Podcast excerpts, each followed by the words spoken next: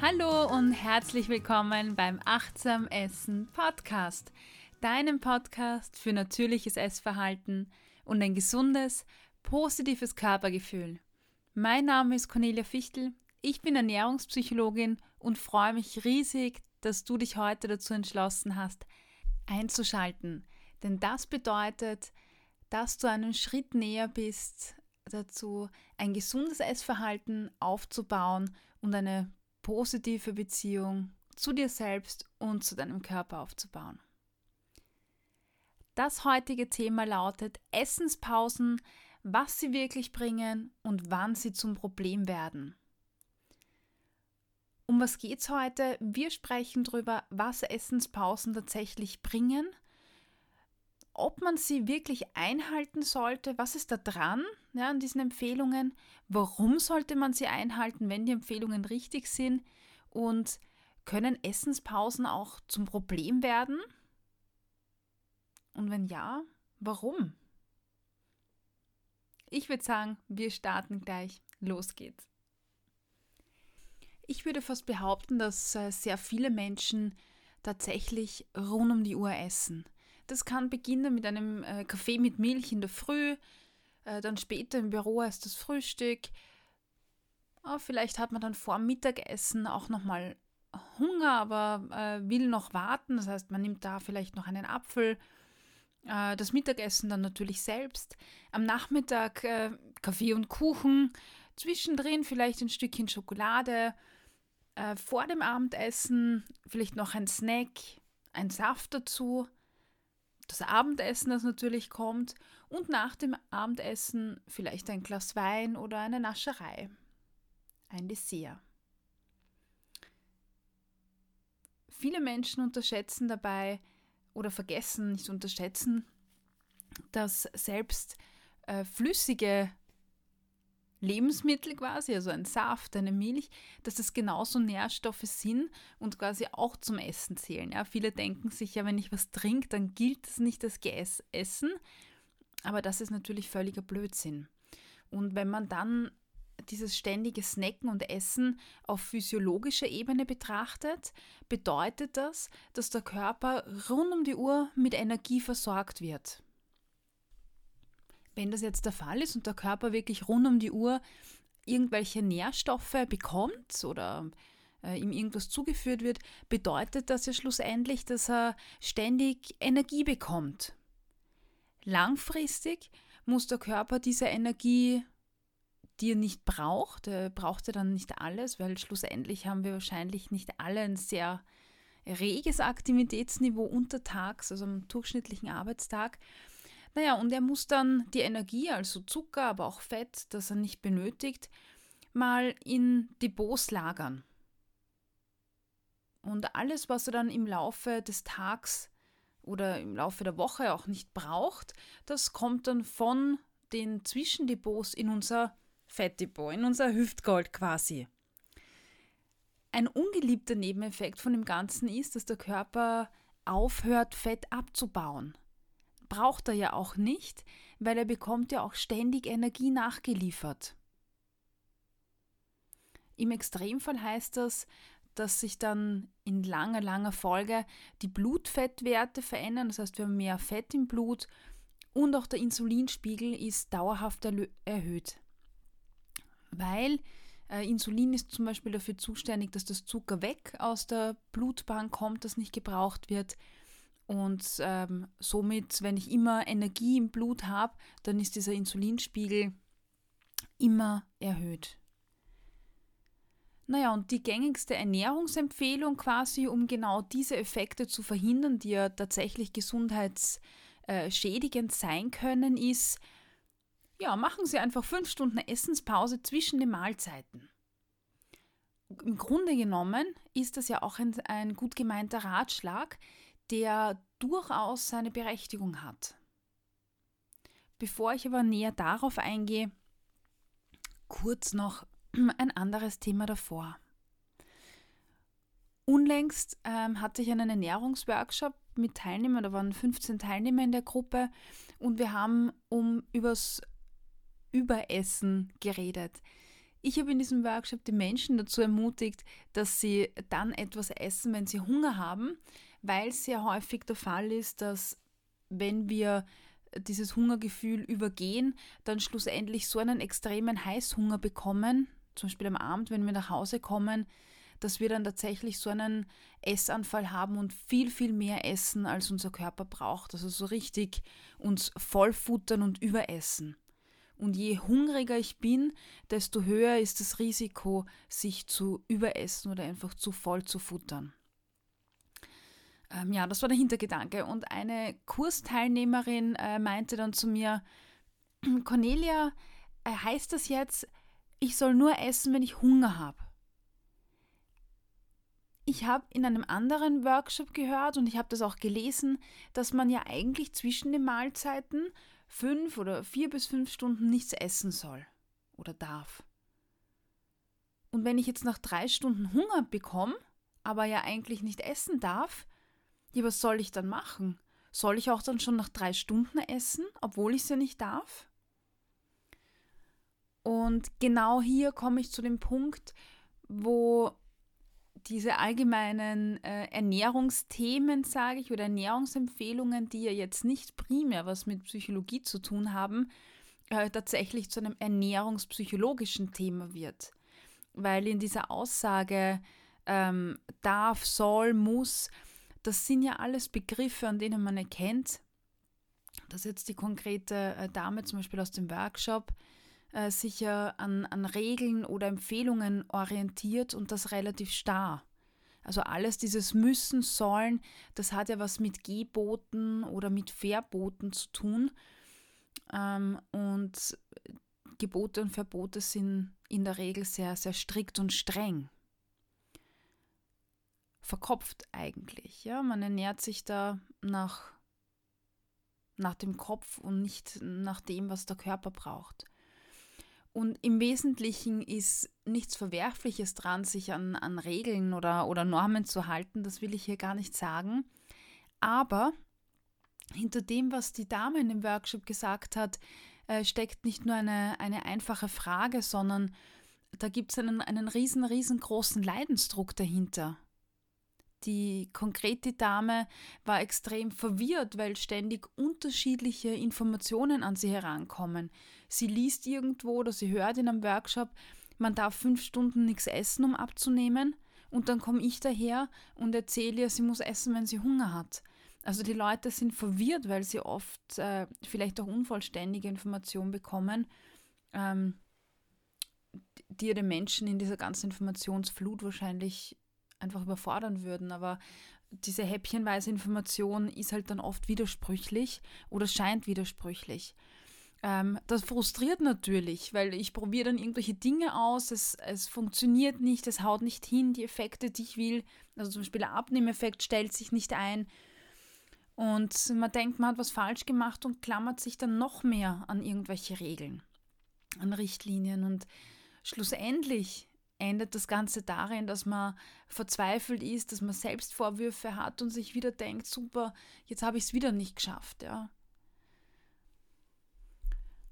Und um jetzt wieder zurückzukommen auf, zu diese, auf die Frage äh, dieser Workshop-Teilnehmerin, ähm, wenn man oder wenn du darauf achtest, ausgewogen zu essen, ja, sodass du wirklich dein Eiweiß isst, deine Vitalstoffe isst, äh, die, die Kohlenhydrate, also Ballaststoffe zum Beispiel, die dich auch sättigen, dann solltest du zwischen deinen Hauptmahlzeiten einige Stunden ohne Essen aushalten, beziehungsweise ganz natürlich auf eine Pause von vier bis fünf Stunden kommen, ohne dass du dich zwingst.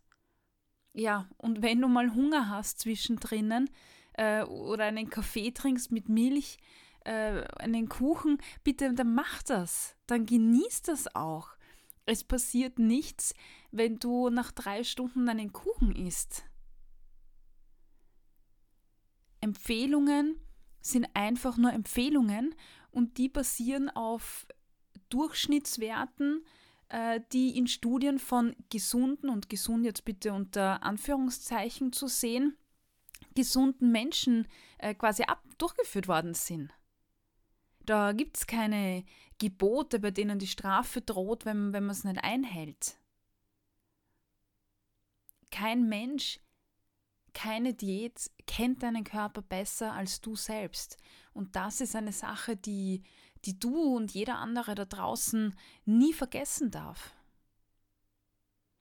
Oben habe ich äh, erwähnt, dass diese Pausenregelung oder diese Pausenempfehlung im Grunde genommen ein guter oder ein gut gemeinter Ratschlag ist, der seine Berechtigung hat.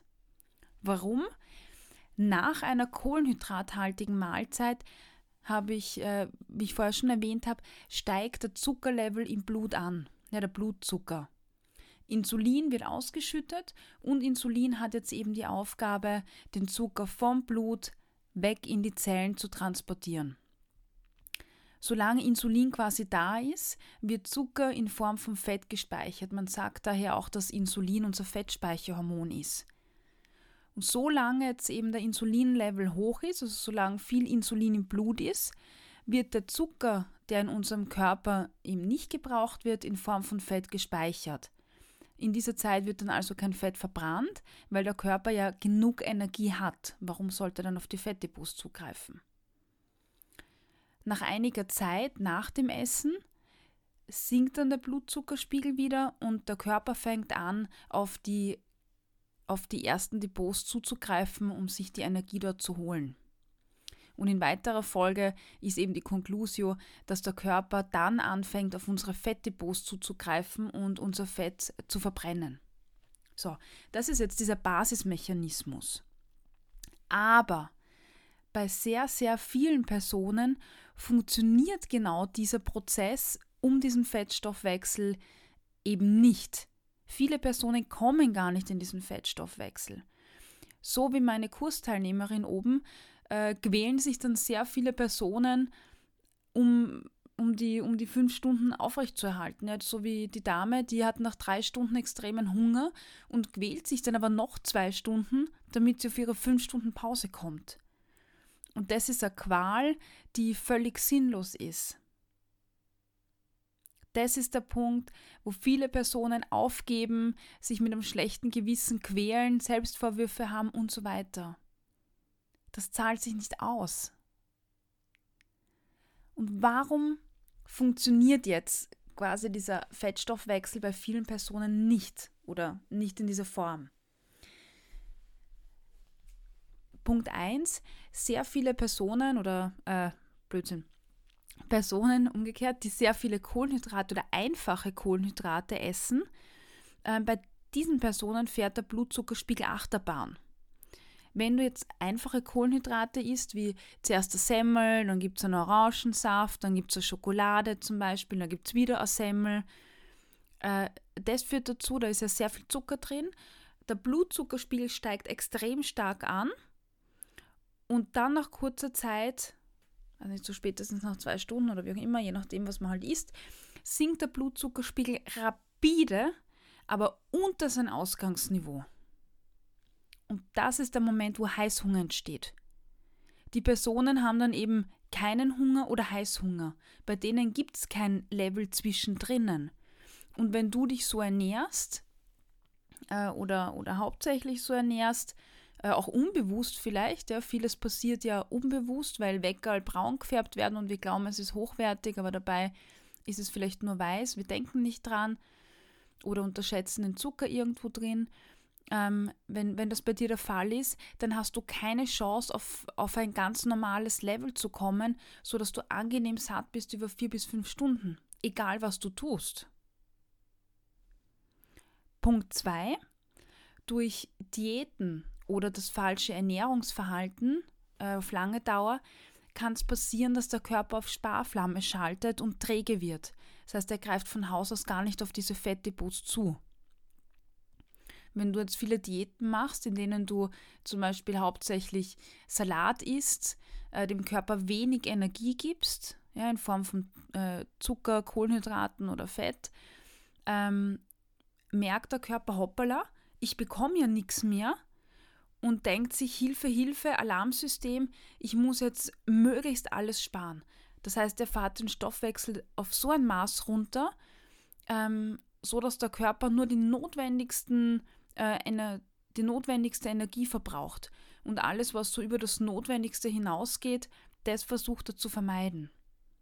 Und wenn der Körper glaubt, dass er auf eine Hungerperiode zu äh, fährt oder, oder zu, zugeht oder mittendrin steckt, dann greift er natürlich keine Fettdepots an, sondern schaut, dass er alles, was er bekommt, möglichst effizient in Fett speichert, damit er ja für die Hungerperiode alles hat. Und genau für diese zwei Hauptgruppen, also gibt es sicher noch viel, viel mehr Gründe, aber das sind so in der, in der Diätwelt oder Ernährungswelt, glaube ich, die zwei häufigsten Fehler, äh, die passieren, mehr oder weniger auch unbewusst. Äh, dann bringen dir diese fünf Stunden Essenpausen auch überhaupt nichts. Damit diese fünf Stunden Regel funktioniert, muss der Stoffwechsel von dem Körper wieder richtig gut funktionieren. Es muss eine Basis geschaffen werden. Und auch wenn viele Personen oft viel Wissen über Ernährung eben haben, zeigt sich ganz oft, dass, dass sie trotzdem Lücken haben. Ja, wir sind ja alle keine Ernährungsprofis, außer die, die wirklich ausgebildet sind. Wir können uns immer nur Inhalte aneignen in, in der breiten Masse aber das führt dazu, dass wir immer nur einen Teil der Informationen haben. Und diese tiefgründigen Mechanismen, warum was ist und wie das genau funktioniert und wo was wie zusammenhängt, das können sich Laien äh, kaum in dieser Tiefe einfach so mal, indem sie einen Blog lesen, aneignen. Und das führt einfach dazu, dass man Lücken drinnen hat und genau diese Lücken führen dann oft zum Problem das Ganze, da gibt es dieses, dieses Zitat, das Ganze ist mehr als die Summe seiner Teile. Es geht viel tiefer als das. Meine Kursteilnehmerin, die ich vorher schon erwähnt habe, die muss zum Beispiel zuerst eine gute Basis in, in ihrer Ernährung schaffen, um den Heißhunger abzustellen. Dann später, wenn sie das hat, wenn sie ihre Ernährung so zusammengestellt hat, äh, dass sie lang satt ist, dass sie zufrieden ist, dass es gut passt, dass sie alle Nährstoffe bekommt, dann kann man einen Schritt weiter gehen und den Stoffwechsel in die Gänge bringen. Das kann man mit unterschiedlichsten Methoden tun. Und dann funktioniert das mit dieser, mit dieser äh, Fünf-Stunden-Regel. Weil die Fünf-Stunden-Regel, die hat man ja von Personen abgeleitet. Ich habe vorher gesagt, gesund unter Anführungszeichen. Und das bedeutet in diesem Kontext, dass man die, die Studie mit Personen gemacht haben, hat, äh, großteils, die einfach auch einen funktionierenden Stoffwechsel haben. Aber bei vielen der diäthaltenden Personen ist der Stoffwechsel einfach nicht gut im Gange. De facto bringt diese Empfehlung auch relativ wenig. Und damit ich das alles schaffe, dass ich eine Basis für eine gesunde Ernährung schaffe, dass ich meinen Stoffwechsel in die Gänge bringe, dazu gibt es eine, eine, eine wichtige Voraussetzung.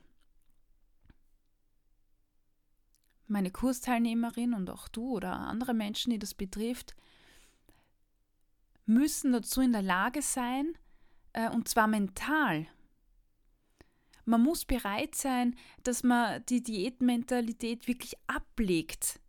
Man muss lernen, äh, seinen Körper zu akzeptieren, so wie er jetzt ist. Ja, du musst ihn nicht lieben, du musst nicht sagen, ah, ich finde jetzt meine Fettpösterchen toll und meine, meine Oberschenkel, meine dicken. Ähm, nein, das musst du nicht.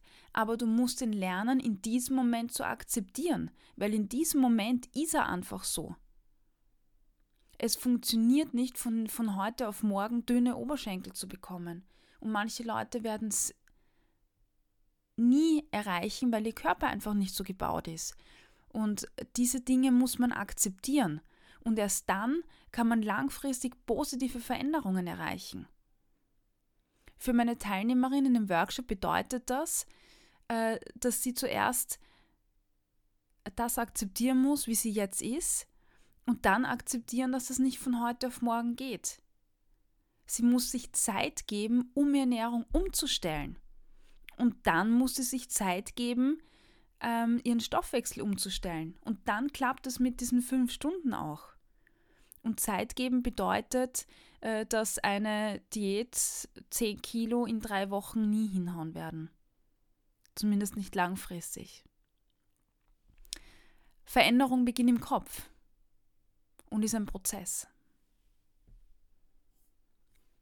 So, was ist jetzt die Konklusion von dem Ganzen? Wir Menschen, wir alle, wir tendieren dazu, ähm, rund um die Uhr zu essen. Ja, ob wir es dann tun oder nicht, ist das andere, aber wir tendieren dazu, weil es ja einfach da ist. Wir essen gern nebenbei und gern unachtsam. Und sehr, sehr viele Studienergebnisse liefern uns die Evidenz dafür, dass dieses ständige Snacken, ständige Essen einfach nicht gut für uns ist. Achte deshalb in deiner Mahlzeitengestaltung, dass du wirklich ausgewogen isst und dass du genügend sättigende Nährstoffe drinnen hast in deiner Ernährung, wie Eiweiß, Ballaststoffe, Vitalstoffe, also Gemüse. Dann bist du wirklich lang satt und dein Körper, dein Blutzuckerspiegel kann sich stabilisieren. Dann verhinderst du, dass du rauf und runter ziehst, dann bleibst du auf einem guten Niveau Du musst dir keine Gedanken über irgendwelchen Zwangspausen machen. Du musst dir keine Gedanken über Heißhunger machen. Der ist weg. Und wenn du genug Eiweiß auch isst, dann ähm, oder komplexe Kohlenhydrate zum Beispiel mit viel Ballaststoffen, verhinderst du, dass du überhaupt so einen starken, extrem starken Hunger bekommst.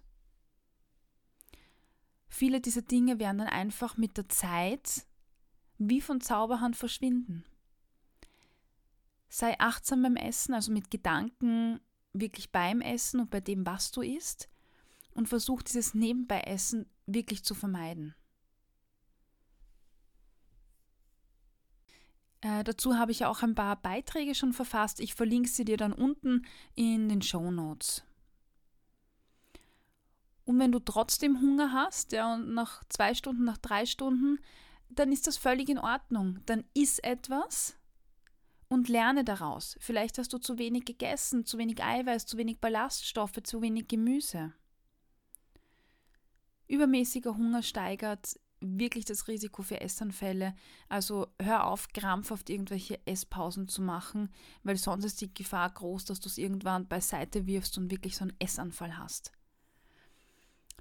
Und wenn das alles die Basis äh, stimmt, und du deinen Stoffwechsel ankurbeln willst, dann kannst du anfangen mit deinen Essenspausen und kannst auch langfristige Essenspausen einplanen, aller Intervallfasten. Und da zeigen Studienergebnisse, dass die äh, Version mit 14 bis 16 Stunden Fasten völlig ausreicht. Also da gibt es keine Evidenz dafür, äh, dass wenn du es länger machst, äh, dass, dass es dann effizienter ist. Auch hierzu habe ich schon einen Beitrag verfasst. Äh, auch den kann ich dir gern unten verlinken. Schau rein und ja, ich hoffe, du konntest was mitnehmen aus dem heutigen Beitrag. Ich würde mich über deine Bewertung freuen, zum Beispiel auf Spotify, auf YouTube oder in meinem Blog www.corneliafichtel.at. Wenn du Fragen hast, schreib mir eine E-Mail auch unter mail at corneliafichtel mit ie.at. Äh, findest auch meine E-Mail-Adresse online auf meiner Homepage. Schreib mir eine E-Mail. Äh, du kannst mir auch auf Facebook schreiben. Dort findest du mich unter Cornelia Fichtel. Äh, ich freue mich, freue mich auch über dein Feedback. Ja, in diesem Sinne wünsche ich dir alles Gute und viel Erfolg bei der Umsetzung.